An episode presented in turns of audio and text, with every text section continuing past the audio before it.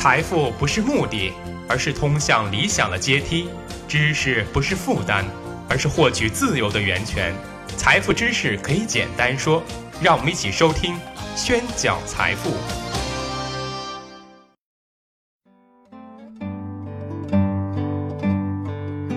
欢迎大家收听《宣讲财富》，我是张先成。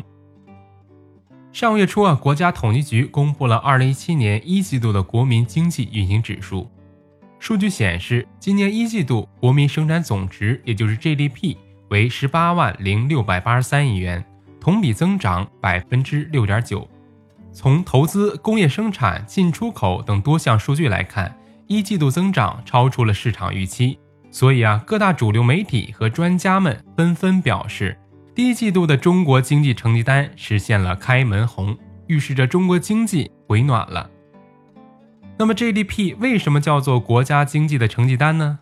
为什么在新闻啊、网络啊、杂志啊，只要描述经济的问题，就提到了 GDP 呢？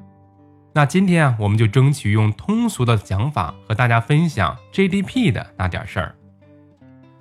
GDP 大家都知道叫做国民生产总值，是英文 Gross Domestic Product 的缩写，一般是指一个国家每个季度或者每年。所生产的全部最终产品和劳务的总价值，那么这个总价值是由四部分组成，包括居民消费、投资、政府支出和进出口额。另外呢，消费、投资、出口也被称作拉动中国经济的三驾马车。我们知道了 GDP 的定义，那么它是如何反映国家经济状况的呢？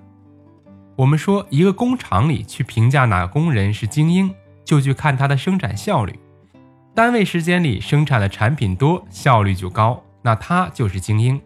那么国家也一样，单位时间内能够生产的产品多，它就代表了这个国家的生产能力，也代表了这个国家能够创造的社会财富。从财富的多寡就可以判断出国家的经济状态了。所以啊，GDP 自二战诞生以来。被大多数国家公认为是衡量国民经济发展的重要指标之一。那么，工人的单位时间内生产的产品很容易统计，可是国家怎么统计呢？我们刚才说了，GDP 有四个组成部分，分别是消费、投资、政府支出和进出口。只要统计这四方面就可以了。首先说消费。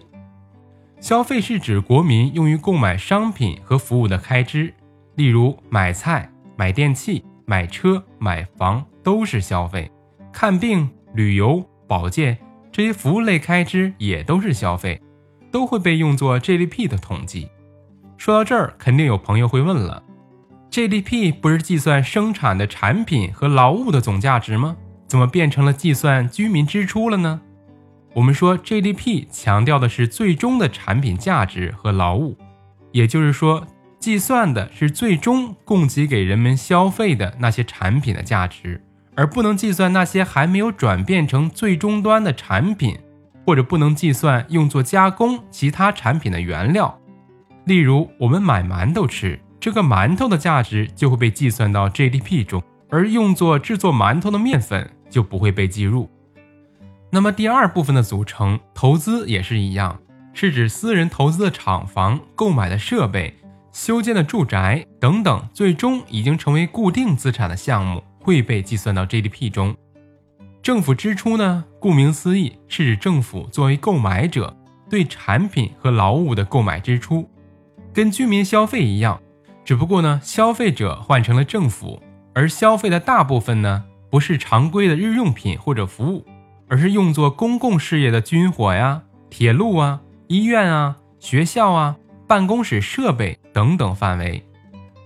第四个组成部分进出口额，大家就更好理解了吧？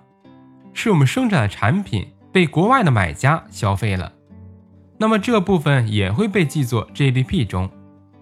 好了，说到这里，我们相信大家对 GDP 这个概念已经清楚了，但是呢？肯定会有一些具体的问题还很疑惑，因为我们的节目时间有限，所以无法详尽的阐述。但是有几个问题，我相信是大家容易混淆的，所以我们在这里特别强调一下。第一个问题外企在我国生产的产品和劳务会被计算到我们的 GDP 上吗？GDP 计算的是国家和地区领土范围内所有的经营活动，所以只要是在这个地盘上，不分国籍、不分外国企业，都会被计算到我国的 GDP 统计中。同样，中国人的企业在外国的实业也会被计算到外国的 GDP 中。例如前一阵的福耀玻璃的总裁曹德旺说中国的税务太高，要在美国设厂，那么他的厂子就会被山姆大叔的 GDP 做贡献，所以有人调侃说曹德旺逃跑了。第二个问题，还没有出售的商品是否会被计算到 GDP 中？GDP 强调的是最终产品，而当成品已经在库房了，即使没有卖掉。它也会被计算到当年的 GDP 中。举个例子来说，十辆新车从生产线下来，进入到库房和门店，那么 GDP 就会计算这十辆车的价值。无论这些车是否被销售出去，哪怕是堆在库房里生锈了，本年度财富也会增加了这些车的价值。第三个问题，农民种地自给自足是否会被计算到 GDP？GDP 计算的是市场活动所创造的价值，换而言之就是商品的价值。那么非商品性的活动不会被计入，例如家庭劳动、自给自足的生产都不计入。好，这就是关于 GDP 的那点事儿。综上所述，GDP 是不可替代的重要的宏观经济指标。当然，GDP 不是万能的，也并不是越高越好。去看一个国家经济发展的状态，我们还需要结合其他的宏观经济指标，例如失业率、通货膨胀率、新增就业人数等指标来综合考虑，才能去大体判断中国的经济健康与否。好，谢谢大家收听，我是张宣成。